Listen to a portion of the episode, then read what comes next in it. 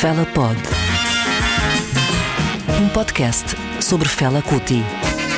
De Luís Oliveira. When the higher forces give you the gift of music, musicianship, it must be well used for the good of humanity. You Africans, please listen to me as Africans. And you non-Africans, listen to me with open mind. Quinto episódio. O legado de Fela.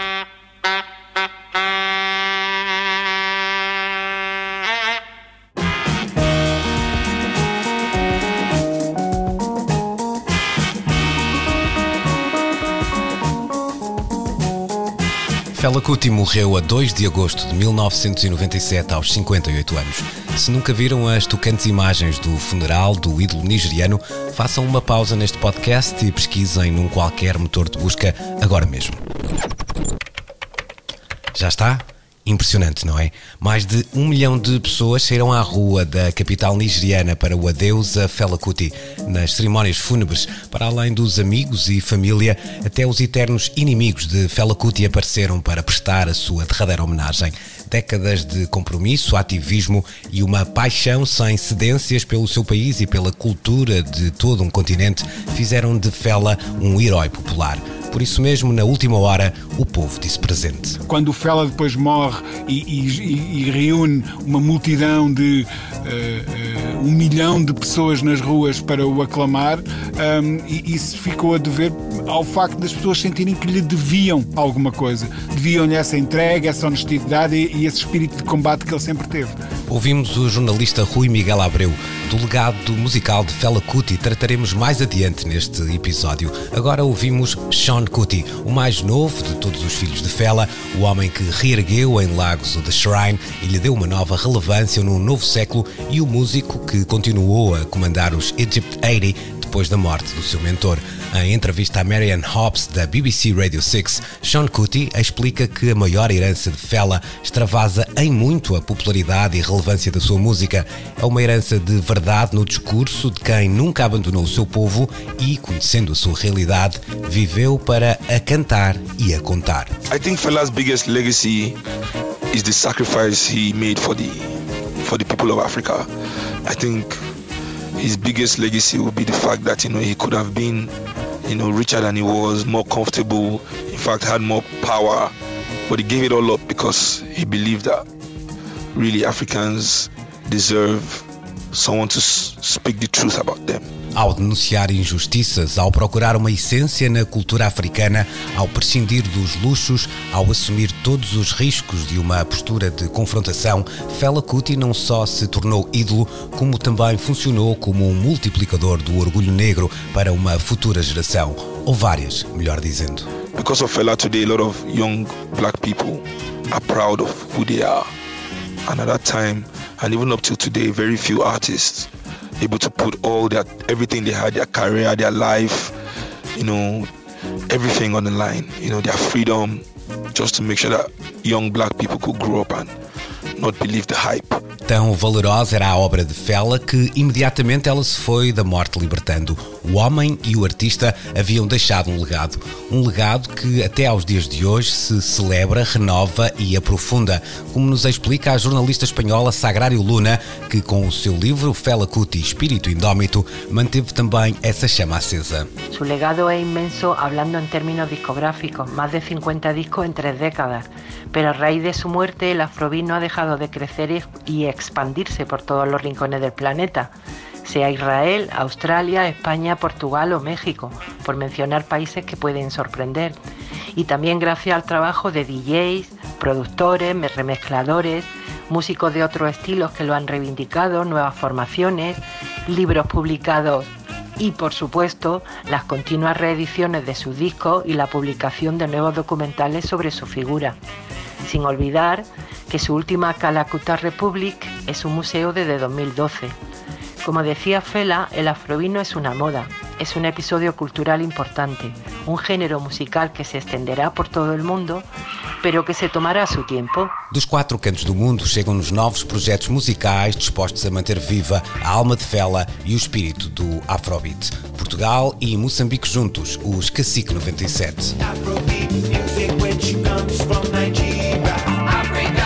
Brasil, São Paulo, Bexiga 70.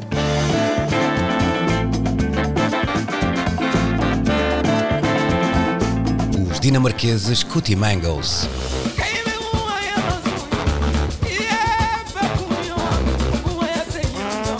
Os norte-americanos Antibalas. Dirty,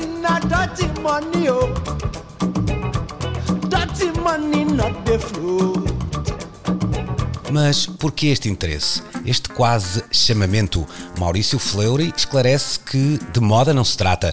De outra forma, essa moda seria ruinosa até para as finanças pessoais. Uma vez eu estava vendo o Martim, que é o saxofonista do Antibalas, dando uma entrevista quando eles vieram para o Brasil. Perguntaram para ele se era uma moda o Afrobeat. Ele falou: olha, se é uma moda, eu desconheço, mas eu sei que se for uma moda, é uma moda bem ruim, porque ela demora demais para ficar boa. Uma banda tocando junto assim, para ficar boa, demora anos.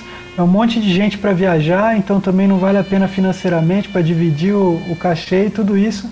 Então, assim, se é uma coisa feita para se dar bem, entre aspas, eu já acho que foi que é o caminho errado. O músico do coletivo paulista Bexiga 70 encara o Afrobeat como a prova viva da universalidade musical, desprovida de barreiras linguísticas ou culturais e arrasando todas as fronteiras. A música ela tá acima das fronteiras, ela é o pensamento puro, né?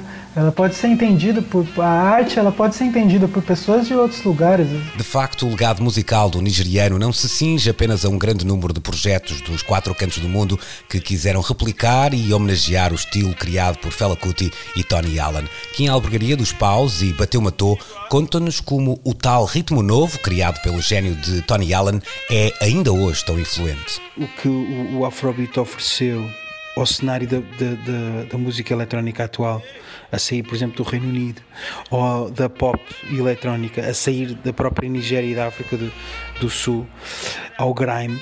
Tudo estes fenómenos a que se chamam hoje em dia Afrobeats no plural um, não seriam possível sem, sem, sem o sincopado polirrítmico, aquele engasgo, aquele swing irresistível que, que ele inventou na, na bateria. Mais de meio século passou já desde que Fela Kuti iniciou o seu percurso, pondo a vivência nigeriana e todas as injustiças vividas pelo povo africano em forma de canções. 50 anos depois, por incrível que pareça, a mensagem de Fela continua atual. O impacto social da música pode ter mudado muito em 50 anos, mas a denúncia e contestação, e dessa forma também o apelo à esperança e a um outro futuro, continuam a ter na arte e na música um espaço relevante a mesma mensagem que o Fela usa, se calhar é a mesma mensagem que os, os Rage Against the Machine usaram ou, ou que bandas do género continuam a usar. E eu, todas as bandas que, esti, que, que, que fiz parte, não é? foram sempre bandas com essa preocupação, um lado um bocadinho ativista, todas as letras falam sobre problemas do mundo, coisas que nós queremos ver, que queremos ver mudadas. Não, é? não creio que o discurso do Fela é uma coisa daquela altura, continua bastante presente até hoje e cada vez mais. Acho que é cada vez mais importante a mensagem dele. Fala-nos Milton Gulli. O paulista Maurício Fleury assina por baixo. Parece que muitas vezes a humanidade fica andando em círculos, porque as, as músicas continuam cada vez mais atuais. A gente é, sempre vai escutar a música dessas pessoas que, que tentaram trazer uma coisa de, de mais positivo para uma maioria de pessoas, né? Voltamos a Milton Gulli, o homem dos que SIC 97 vai mais longe e entende que nomes destacados da lusofonia, como o moçambicano Azagaia ou o lusongolano Luati Beirão, pegam orgulhosamente na tocha que Fela Kuti fez arder com o tal espírito indómito. Na lusofonia temos pelo menos dois exemplos que eu me lembro bem, atuais, né? que é o o Luati Beirão em Angola e o Azagaia em Moçambique. E, e, e, muito recentemente agora aquele músico também, o Bobby Wine, se não me engano, é do Uganda, que também agora está a concorrer para a presidência. Então em África eu acho que sempre apareceram essas figuras e na música, além do Fela, apareceram muitas pessoas, né? Uh, que, que, falam contra o sistema, contra o governo, algumas pessoas até, alguns músicos até assassinados, como aconteceu em Angola também nos anos 70. Então é uma coisa que eu acho que é bastante atual, porque uh, os problemas da África, na verdade, continuam a ser os mesmos. Não, a coisa não mudou muito desde a altura do Fela.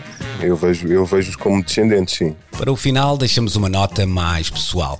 Não descobri Fela Kuti numa idade precoce, nem há nada na minha biografia que me ligue diretamente à África. No fundo, eu procurava apenas novos sons que me fossem desconhecidos, que me despertassem a atenção e que me fizessem descobrir novas coisas, lugares, pessoas ou apenas novas sensações que até então me tinham escapado. E não podia haver melhor Cicerone para essa viagem do que Fela Kuti. You Africans, please listen to me as Africans. And you non-Africans, listen to me with open mind. Dito assim, parece apenas uma mensagem sobre a música. Depois destes cinco episódios, todos sabemos que é algo mais.